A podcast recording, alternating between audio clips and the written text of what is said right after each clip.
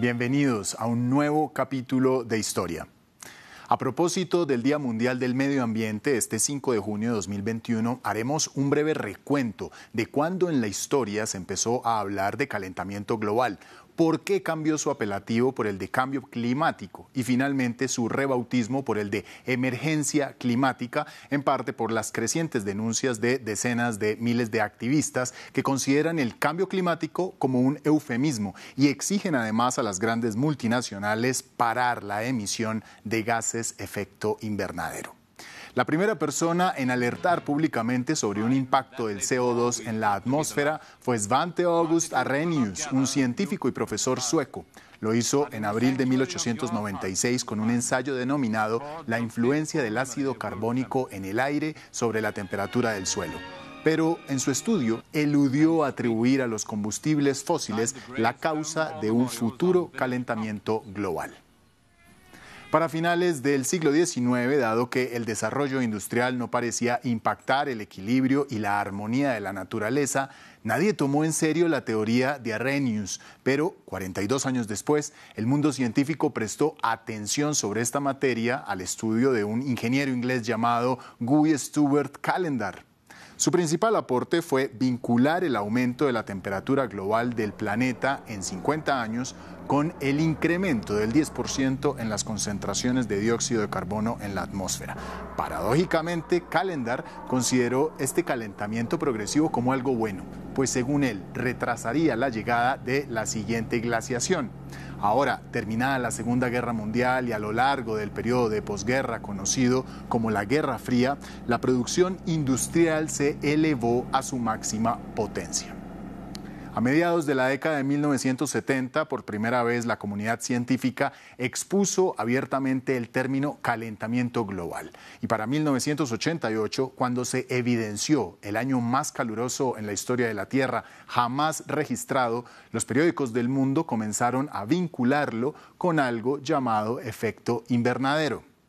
De manera que para finales de la década de 1980 y comienzos de 1990, líderes de la talla de Ronald Reagan y Margaret Thatcher incluyeron en sus agendas políticas al calentamiento global como una amenaza para el planeta, un discurso sin precedentes que adoptó mayor relevancia en 1995, cuando un grupo internacional de científicos publicó por primera vez la influencia humana indiscutible del llamado efecto invernadero se hablaba por primera vez del riesgo de un agujero en la capa de ozono, producto de los gases industriales que permiten un mayor ingreso de la radiación emitida por el sol.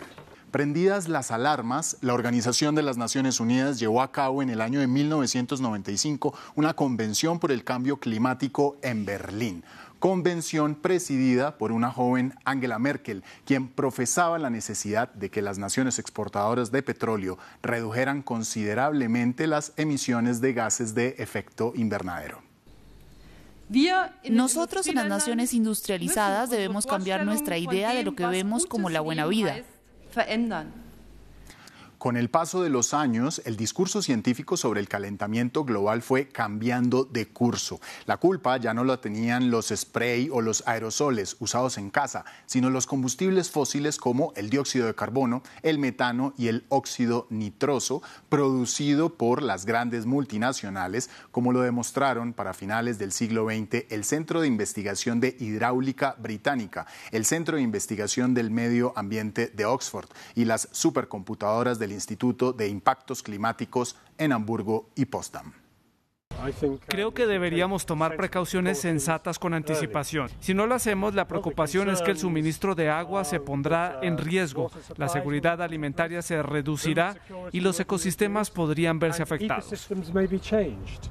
El término calentamiento global, que se refiere solo a la temperatura de la superficie de la Tierra, pronto mutó al llamado cambio climático, que además de incluir el calentamiento, advierte sobre los efectos secundarios que tanto exponen los científicos de superar la barrera de los 2 grados Celsius. Es decir, el desabastecimiento mundial de comida, el deshielo de los glaciares, la consecuente inundación de las costas y la extinción de miles de especies. Ante tales pronósticos y habiendo el Servicio Europeo Copernicus registrado los años más calurosos de la historia del planeta en la década de 2010 a 2020, la ONU convino el denominado Acuerdo de París. Este acuerdo, firmado en 2016, es el sucesor del Protocolo de Kioto de 1997, en el cual las naciones del mundo y en especial las naciones industrializadas se comprometieron a reducir las emisiones de gases efecto invernadero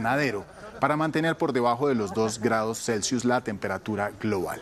Pero ante gobiernos que desoyeron dichos compromisos, como el de Donald Trump, quien se retiró en su momento del Acuerdo de París, la voz de activistas internacionales como el de la joven sueca Greta Thunberg cobraron protagonismo mundial.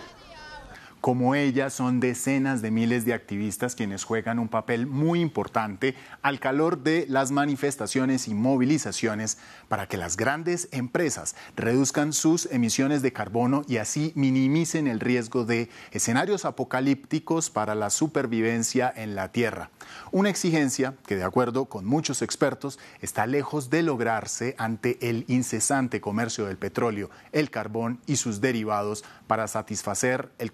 energético mundial. Así concluimos. Soy Andrés Suárez Jaramillo. Gracias por compartir y comentar estas historias que las encuentran en los programas de france24.com.